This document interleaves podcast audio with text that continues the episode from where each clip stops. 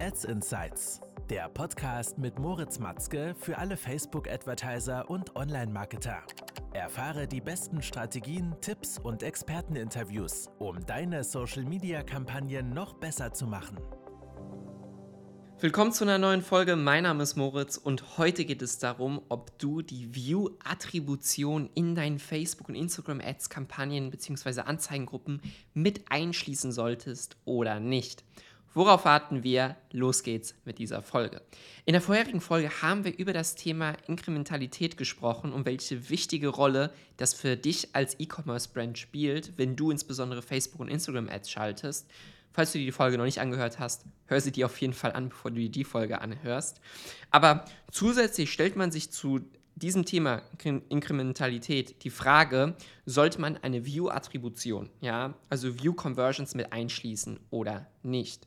Weil es kann natürlich mit hoher Wahrscheinlichkeit davon ausgegangen werden, wenn jemand auf eine Werbeanzeige klickt und dann irgendwie danach kauft, dann ist in gewisser Weise schon hat die Werbeanzeige einen gewissen Impact gehabt, dass dieser Kauf zustande gekommen ist. Es muss jetzt nicht heißen, dass jetzt der Kauf zustande gekommen ist, weil der Nutzer diesen neuen Touchpoint hatte mit der Werbeanzeige, aber mit einer höheren Wahrscheinlichkeit im Vergleich zu einer View-Attribution. Ja, weil jemand kann ja einfach nur eine Ad sehen und wir wissen auch nicht direkt, wie lange der Nutzer diese Ad gesehen hat. Es kann sein 10 Sekunden, es kann auch sein, dass er nur durchgescrollt hat, die Ad für unter einer Sekunde gesehen hat und Facebook da dennoch eine Conversion dieser Ad zugeordnet wird, obwohl der Nutzer auch gekauft hätte, ohne diese Ad zu sehen.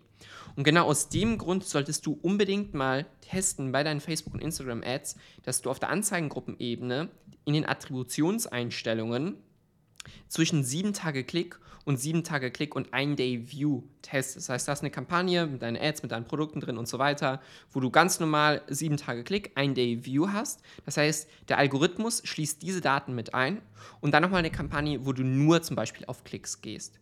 Und wir haben jetzt in teilweise in Ad-Accounts halt gesehen, dass wenn wir nur auf Klicks gehen, teilweise die Performance besser ist, weil wir uns dann natürlich in Traffic reinholen oder der Algorithmus auch Datenpunkte eher sammelt, die qualifizierter sind, die hochwertiger sind, weil wir wissen, okay, der Nutzer hat wirklich geklickt und nicht nur die Ad gesehen. Und am Ende des Tages, wenn du View Conversions natürlich ausschließt, wird es dafür sorgen, dass deine allgemeine Performance wahrscheinlich deutlich schlechter auf dem Datenblatt aussehen wird. Aber in der Realität kann es sein, dass sie dann deutlich besser ist, weil du nicht mehr Werbebudget ausgibst für View Conversions, sondern ein Werbebudget wirklich gezielt dafür ausgibst, echte Conversion zu erzielen, also einen inkrementellen Wachstum, inkrementelle Conversion zu erzielen. Ja? Und genau aus dem Grund empfehle ich dir das mal bei dir im Ad-Account zu testen, um dann schlussendlich zu sehen, ob der Algorithmus mit diesen neuen Signalen, die dort dann eingeschlossen werden oder nicht eingeschlossen werden, abhängig welches Attributionsfenster man verwendet, ähm, ob du da eine bessere Performance erzielst oder eine schlechtere. Das war's schon mit der Folge. Ich hoffe, es hat dir sehr gefallen. Abonniere mich auf allen Kanälen hier und wenn du zum Facebook und Instagram Ads Experten werden möchtest, dann klicke unter dem Video oder klicke einfach hier unten und bewirb dich für ein kostenfreies Beratungsgespräch. Bis dahin und ciao ciao.